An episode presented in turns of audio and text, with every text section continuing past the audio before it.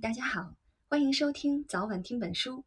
这是一档由重庆出版社有声书院为你带来的节目，带你听不一样的世界。我是萌萌。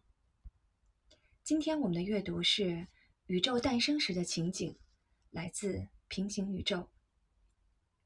当我是一个孩子的时候，我内心的信仰有冲突。我的双亲是在佛教的传统下长大的。但我每周去主日学校上课，我喜欢这里讲的有关鲸鱼、方舟、岩柱、肋骨和苹果的圣经故事。这些古老的寓言让我着迷，这些内容是我最喜欢主日学校的地方。对我来说，有关大洪水、燃烧的丛林和逝去的流水，比起佛教的圣歌和沉思冥想，更让我激动不已。事实上，这些古代的有关英雄事迹和悲剧的传说，都给我上了一堂生动的道德和理论课。这些教育伴随了我的一生。在主日学校里，有一天我们学习创始，读到上帝在天上雷鸣般的说：“让世界充满光明。”这些话语听起来比有关涅槃的沉思冥想。更为生动。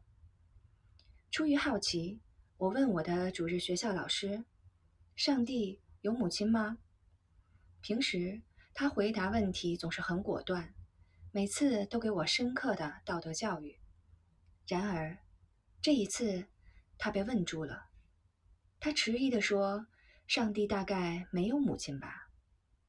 我问他：“那么上帝是从哪儿来的呢？”他咕哝着说。关于这个问题，他要问一问牧师。我当时没有意识到，我意外的触及到了一个重大的神学问题。我迷惑了，因为在佛教中根本没有上帝，只有无始无终的永恒的宇宙。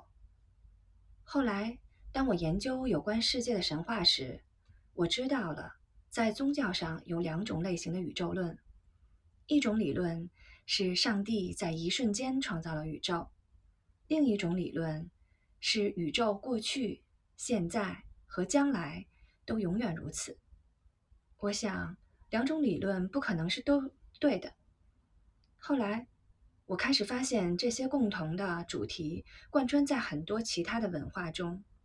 例如，在中国的神学中，开始是有一个宇宙蛋，幼儿上帝盘古。几乎是永久的居住在这个漂泊的、无形的混沌海上的蛋中。当它最终孵化出世后，它长得无比的大，每天长十英尺多，也就是三米多。蛋壳的上半部分变成了天，下半部分变成了地。一万八千年后，它死了，诞生了我们的世界。他的血变成了河。他的眼变成了太阳和月亮，他的声音变成了雷。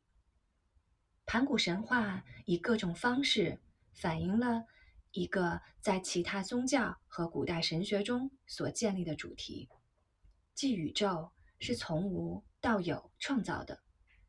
在希腊神学中，宇宙起源于混沌状态。事实上，“混沌”一词来源于希腊。意思为“深渊”这个词。这个毫无特色的空洞，通常被描绘为一个海洋。在巴比伦和日本的神学中就是这样描绘的。这个主题也出现在古埃及神学中。太阳神 Ra，意为拉，被画成鹰头而戴太阳之冠的古埃及人的主神。是从漂浮的蛋中出现的。在波利尼西亚神学中，宇宙蛋被一个椰子壳代替。玛雅人相信的故事又有一些变化：宇宙诞生，但五千年后最终死亡，然后又一次一次复兴，诞生和毁灭无休止的循环。这些从无到有的神话是与佛教的宇宙论。及某种形式的印度教截然不同的。在这些神学中，宇宙是永恒的、无始无终的。存在的级别有很多，最高的是涅槃，它是永恒的，只有通过沉思冥想才能达到。在印度佛教的教义中写道：“如果上帝创造了世界，在创造世界之前，他在哪里呢？”要知道，世界不是创造的，就像时间那样，没有开始和终结。这些神学明显的互相矛盾，不能明确的说出谁对谁错，他们是相互排斥的。宇宙或者有开始，或者没有，显然没有折中的余地。然而，今天似乎出现了一个解决办法。这是由全新的科学世界的发展，由新一代的翱翔在外层空间的强大科学仪器所得出的结果。古代神学依赖的是讲故事的人智慧解释世界的起源，今天科学家则利用一组卫星、激光、重力波探测仪、干涉器、高速超级计算机和因特网。革新我们对宇宙的理解，给我们有关宇宙起源的更加引人注目的描述。从科学探测数据逐渐得出的是两种相互对立的神学的合成。科学家推测，起源也许在无止境的涅槃海洋中重复发生。在这个新的图片中，我们的宇宙可以比作漂浮在巨大海洋上的一个气泡。在这个海洋上，不断有新的气泡形成。根据这个理论，宇宙像开水中形成的气泡，在不断的产生，漂浮在一个更大的舞台上，即一个十一维的超空间涅槃上。越来越多的物理学家认为，我们的宇宙的确是从一次火灾中，从一个大爆炸中产生的，但它。也与其他宇宙的永恒的海洋并存。如果我们是对的，大爆炸甚至就在你读这本书的时候正在发生。全世界的物理学家和天文学家都在推测这些并行的世界会是什么样子，服从什么规律，它们怎样诞生，最终如何死去。大概这些世界的荒无人迹的。没有生命的基本要素，或者也许它们只是看上去像我们的宇宙，被一个单一的使这些宇宙脱离我们宇宙的量子事件所分开。一些物理学家推测，也许有一天，随着我们生存的宇宙变老和变冷，生命难以继续维持，我们将不得不离开它，逃到另一个宇宙中去。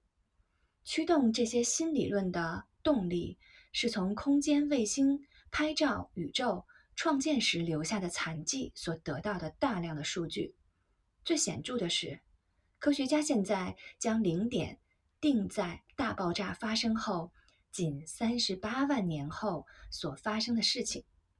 那时，宇宙创建时的余晖首次充满了宇宙。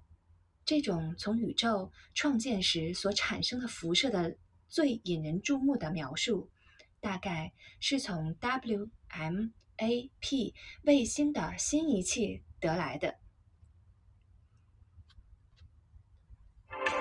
今天的阅读我们就先到这里，我们下期节目再见啦！